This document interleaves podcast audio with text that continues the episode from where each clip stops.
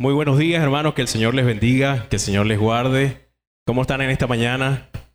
Qué bueno poder verles aquí, que hayan apartado, que hayamos apartado este sábado para el Señor. Eh, dice la Biblia, cuán bueno y cuán, y agradable es habitar los hermanos juntos y en armonía. Y el hecho que estemos aquí, yo sé que el Señor lo, lo recompensará.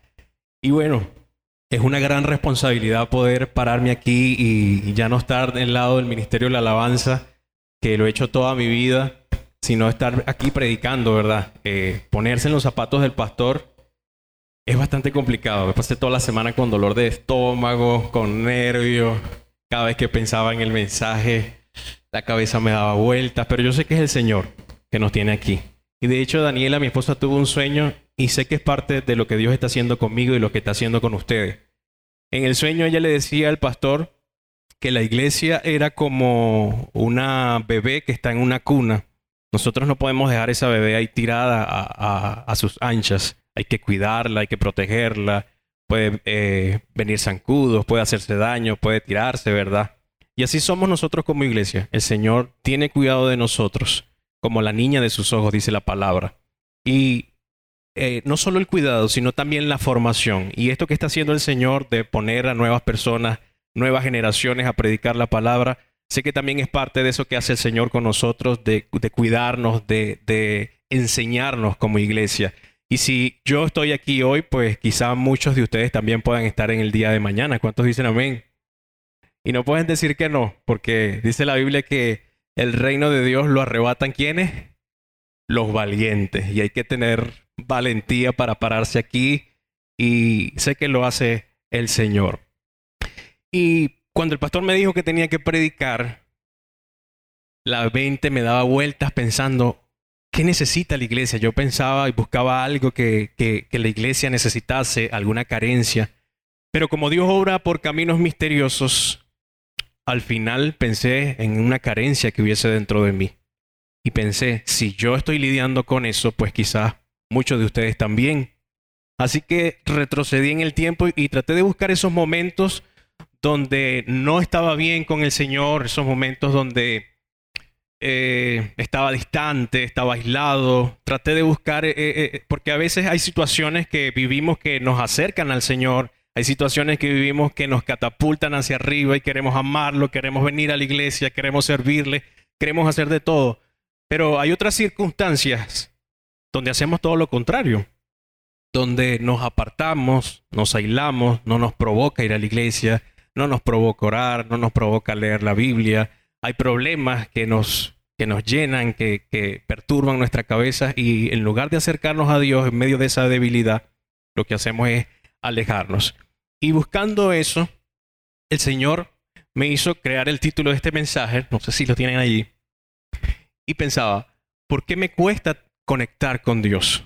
Y buscaba razones por las cuales nos desconectamos con Dios, así como ven esos enchufes que no, no están lo suficientemente cerca para conectarse, así hay cosas que pasan en nuestras vidas que impiden que nos acerquemos a Dios. Dios está por un lado y nosotros estamos por el otro.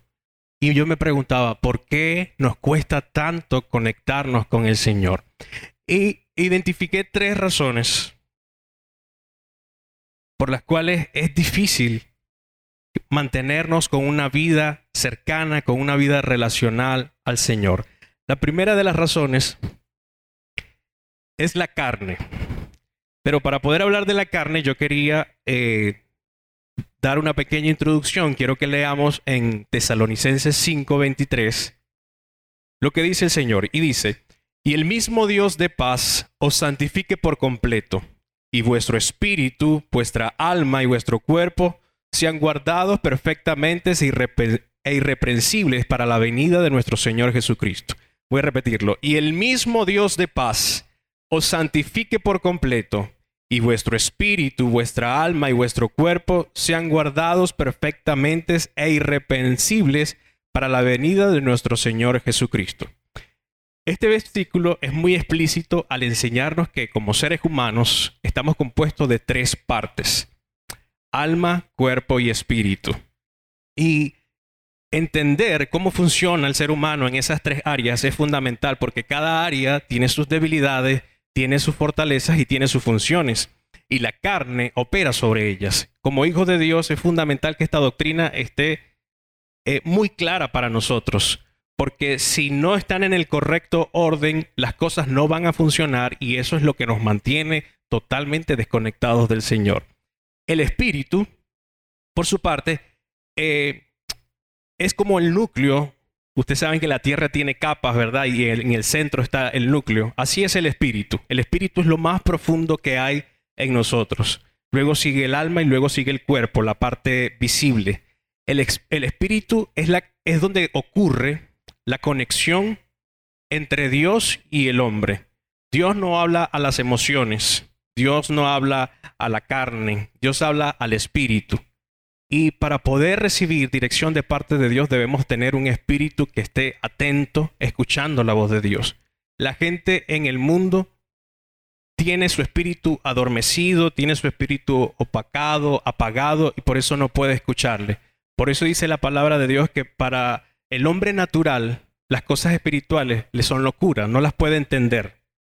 Por eso debemos procurar que nuestro espíritu esté vivo a través de la palabra, a través del hecho de venir a la casa de Dios, a través del servicio, para que nuestro espíritu esté despierto y podamos conocer más al Señor. El espíritu es esa parte invisible de nuestro ser que puede reconocer o no las cosas que vienen de Dios. Es importantísimo que nuestro espíritu esté vivo y que domine sobre el alma y sobre la carne. Ese es el correcto orden que Dios diseñó para nosotros. Espíritu, alma y cuerpo. El espíritu recibiendo la dirección. La palabra del Señor dice que el espíritu nos revela aún las cosas secretas del Señor. ¿Y a dónde la va a revelar? Al espíritu. Por eso la correcta jerarquía debe ser espíritu, alma y cuerpo. El alma, por su parte, es la conexión entre el espíritu y el cuerpo. En el alma reposan la mente, las emociones, la voluntad, la personalidad y los recuerdos. Si una persona vive con el alma predominando sobre el espíritu y sobre el cuerpo, va a, vivir constantemente en un vaivén de deseos, de ideas, va a ser inconstante, porque las emociones van y vienen. Usted en un mismo día puede sentirse feliz, puede sentirse triste, puede sentirse eh, airado. Y si basamos nuestra vida relacional con Dios en las emociones, nos vamos a mantener desconectados. Si una persona pone eh, su alma por encima de lo demás y vive solo en los recuerdos y tuvo un pasado difícil, va a ser una persona que va a estar constantemente amargada, luchando contra eso que vivió y expresando verbalmente y en acciones ese, rencor y esa ira de, de las cosas que sucedieron. Pero cuando una persona tiene el espíritu por encima del alma, le dice esas emociones que se vayan, le dice esos deseos que se vayan, para poder hacer la voluntad del Señor. El cuerpo, por su parte, es la conexión entre el medio ambiente, el mundo que nos rodea y el alma. En el cuerpo están, por supuesto, todo lo que vemos, nuestro, nuestro cuerpo literalmente físico. En el, cuerpo, en el cuerpo están los cinco sentidos.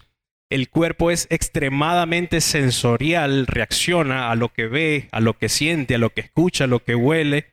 Y es el más volátil de los tres. Y aquí es donde la carne toma más lugar. Porque utiliza los sentidos para apartarnos de Dios y mantenernos desconectados. Por esto es importante que como hijos de Dios sepamos elegir con quién estar, sepamos elegir qué es lo que vemos. Ahorita hay mucha perdición en, el entretenimiento, en las redes sociales, y es muy fácil para nosotros diluirnos y nos damos cuenta que lo que estamos viendo no nos está haciendo bien y nos está alejando de Dios. Y a veces preguntamos por qué no puedo orar, por qué no puedo eh, leer la palabra, por qué me cuesta conectarme con Dios.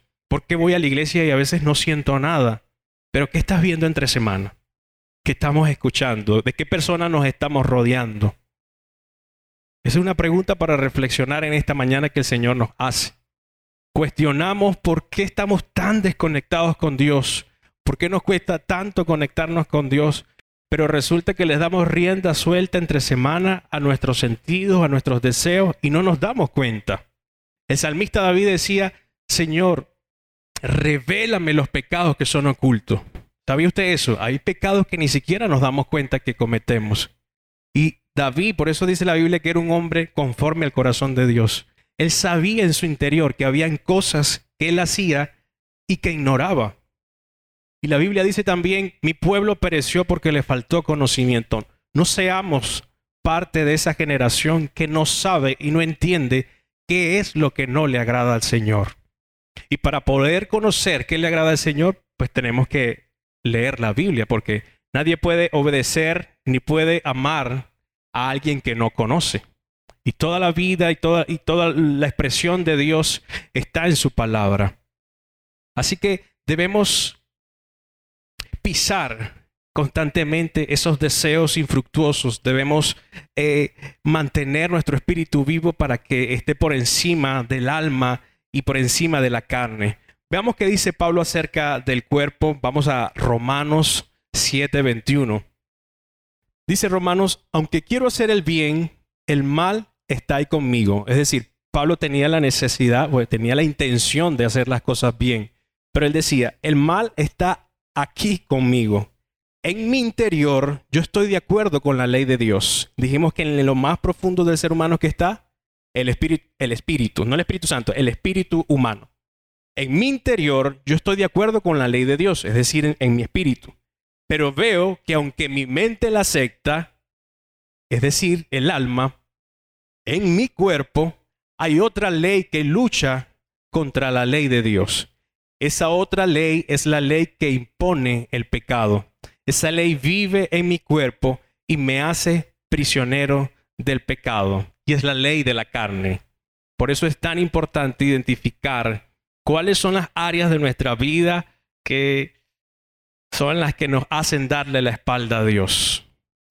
Para poder pisarlas en el nombre de Jesús y poder tener un espíritu vivo que esté por encima del cuerpo y del alma, y que esa carne se mantenga bien apartada de nosotros con un espíritu vivo. Por esta razón la carne es nuestro peor enemigo cuando se trata de tener una relación con Dios, porque constantemente se enfrenta a Él. Si el Espíritu dice que vayamos a orar, la carne dice que vayamos a ver televisión. Si el Espíritu dice que mejor vayamos a la iglesia, la carne te dice que mejor descansa. Pasaste toda una semana difícil, porque no te quedas en las casas? Eso es una pelea constante que nunca va a cambiar. Otra de las cosas que escribía es que estas razones que nos desconectan con Dios son razones, creo que con las que voy a luchar y todos vamos a luchar toda la vida hasta que Cristo venga. Porque la carne es algo que está intrínseco en nosotros, está en nuestro ADN. Esa necesidad de ir en contra de Dios se llama concupiscencia. Y eso es algo que está arraigado en nuestros corazones desde, yo creo que desde el Edén. Al inicio Fuimos diseñados para adorar a Dios, para alabarle, para ser eternos. Pero una vez que el pecado entró en el ser humano, nuestro ADN se torció. Se distorsionó ese diseño perfecto porque la Biblia dice que nosotros habíamos sido hechos a imagen de Dios, éramos iguales a Dios. Y ese deseo desordenado de querer ser mejores, que fue lo que el enemigo utilizó a través de, la serpiente, no, vas a conocerlo todo como el Señor. Ese deseo desordenado llamado concupiscencia fue lo que torció nuestra identidad como hijos de Dios y nos hizo envolvernos en pecado. Por eso es que desde antes de nacer ya nosotros venimos con pecado y no es sino reconocer al Señor como Salvador y tener una vida relacional con Él que cambia ese destino de perdición. La segunda razón que siempre está ahí latente, con la cual vamos a luchar siempre, es que en, nuestras vidas hay también opresión espiritual. Y debemos ser conscientes de estos, que hay un mundo espiritual allí afuera que lucha para que nosotros no busquemos al Señor, no nos conectemos con Dios, y es una de las grandes razones por las cuales nos cuesta conectarnos con Dios. El mundo espiritual es real, hermanos. Usted no lo puede ignorar. Usted no puede decir como gente en el mundo que dice, no, si yo no pienso en eso y, si no lo pienso, no lo creo, eso no, eso no existe. Créalo o no, el mundo espiritual está allí. Y hay muchísimos versículos en la Biblia que hablan de esta verdad. Aquí tengo tres, muy rápidamente los leemos. Dice Efesios 6:12, porque nuestra lucha no es contra seres humanos, sino contra poderes, contra autoridades, contra potestades que dominan este mundo de tinieblas, contra fuerzas espirituales malignas en las regiones celestes. Primera de Pedro 5:8 dice, "Sed sobrios y velad, porque vuestro adversario el diablo, como león rugiente, anda alrededor buscando a quien devorar." Efesios 6:1 dice, "Vestíos de toda la armadura de Dios", es decir, hay una guerra campal, para que podáis estar firmes contra las acechanzas del diablo. La Biblia dice, hermanos, que no podemos ignorar las maquinaciones del enemigo. Hay una guerra y debemos revestirnos, como dice Pablo, de la armadura de Dios para poder resistir y poder pelear. Hay que prepararse para las cosas que están ahí afuera. Si nosotros vivimos ignorantes de lo que el enemigo puede hacer en el mundo espiritual, nosotros no vamos a poder ir a la guerra. ¿Cómo vamos a ir a la guerra si no tenemos el casco, si no tenemos el armamento, si no tenemos la espada? La única arma defensiva eh, que, menciona Pablo es la espada. ¿Y cuál es la espada? La palabra del Señor. ¿Y cuánto la leemos? ¿Cuántos dedicamos todos los días de nuestra vida a leer, a escudriñar, a, no solo a leerla por encima como leeríamos cualquier libro, cualquier noticia en Instagram, porque ahorita somos personas que queremos todo muy rápido. Queremos que nos dijeran todo. Pero ¿cuántos nos detenemos todos los días a, escudriñar la palabra, a aprender de ella, a conocer el Señor? Eso es algo que nos cuesta demasiado, porque estamos afanados, porque estamos ocupados en otras cosas, porque nos paramos tarde, preferimos dormir un poco más. Y esta es una palabra que no es solo para ustedes, es una palabra que también es para mí, que me recuerda la necesidad que debo tener todos los días de poder conectarme con Dios a través de su palabra. Porque en la oración yo le hablo a Dios, pero en la lectura Dios me habla a mí.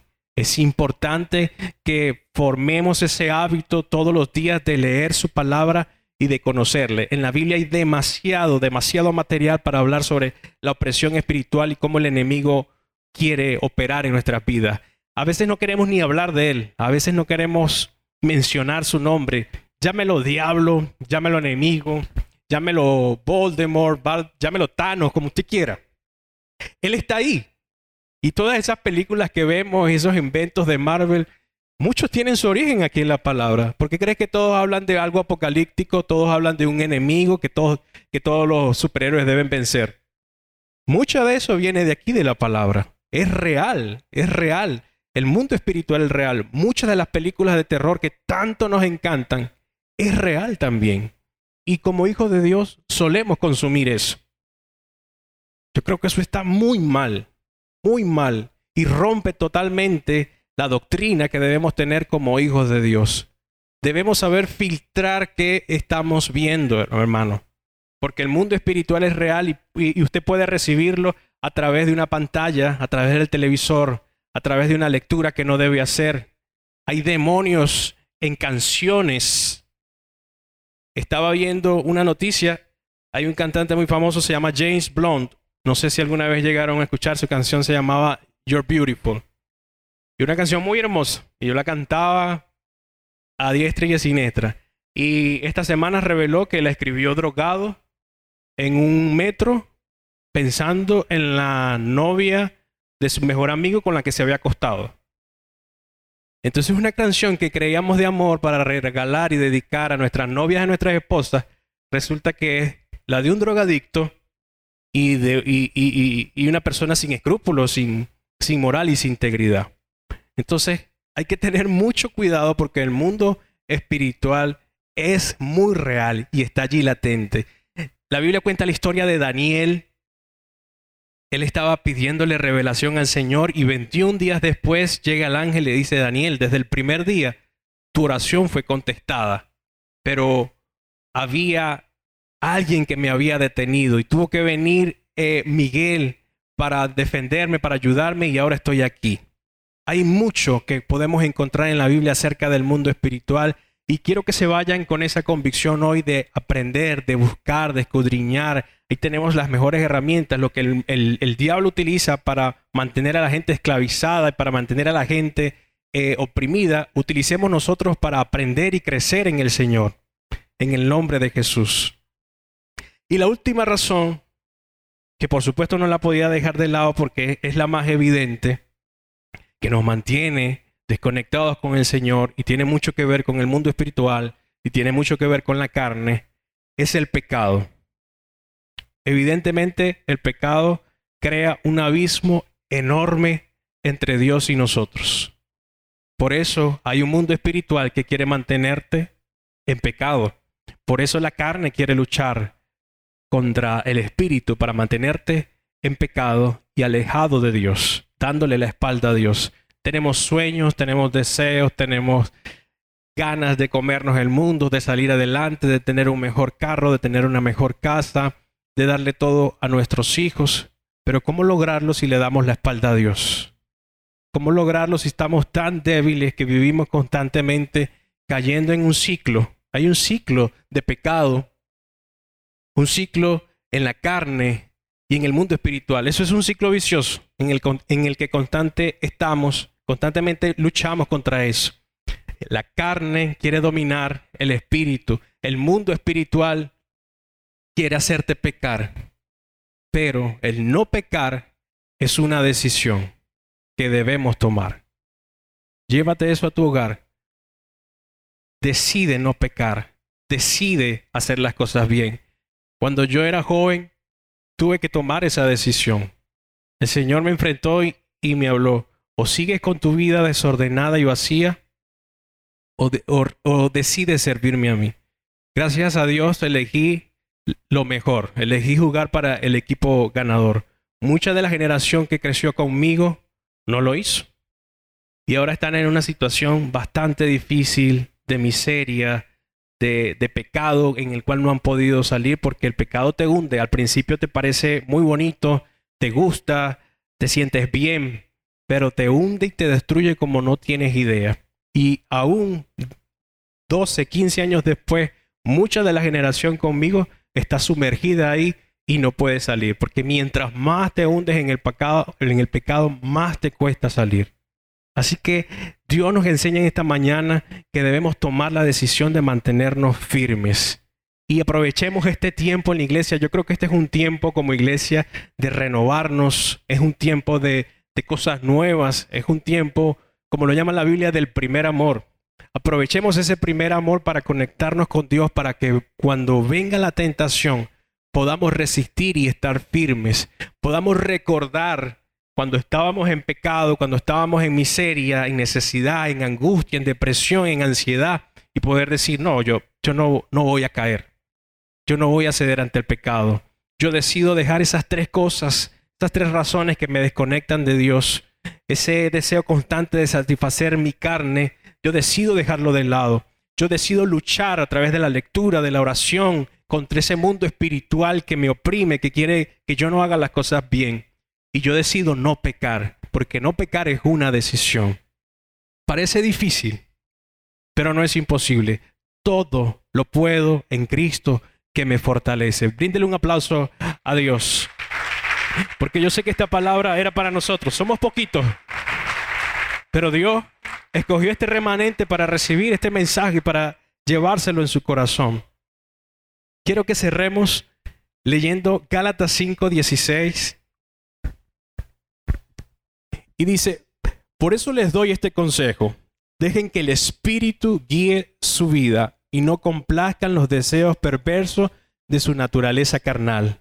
Nuestra naturaleza carnal desea lo que está en contra del Espíritu y el espíritu desea lo que está en contra de la naturaleza carnal. Los dos se oponen, por eso resulta que ustedes no están haciendo lo que realmente quieren, pero si se dejan guiar por el espíritu, quedan libres de la ley. ¿De cuál ley? De la ley del pecado. Hay un deseo natural por seguir al Señor, dice Pablo aquí, pero hay algo que no nos deja. Lo que quiero hacer no lo hago. Y es la ley del pecado, es la ley de la carne. Y para lograrlo debemos dejar, como dice Pablo aquí, dejen que el Espíritu les guíe. Este Espíritu está escrito con E mayúscula. No es el Espíritu nuestro, es el Espíritu de Dios hablando a nosotros para, para poder ser guiados. Dejen que el Espíritu guíe sus vidas y no complazcan los deseos perversos de la carne. Lo que estábamos hablando, tener la decisión de no complacer esos deseos naturales que están en nosotros y dejar que el Espíritu Santo nos guíe. Yo quiero que se vayan a sus casas con la necesidad de conocer a ese Espíritu Santo.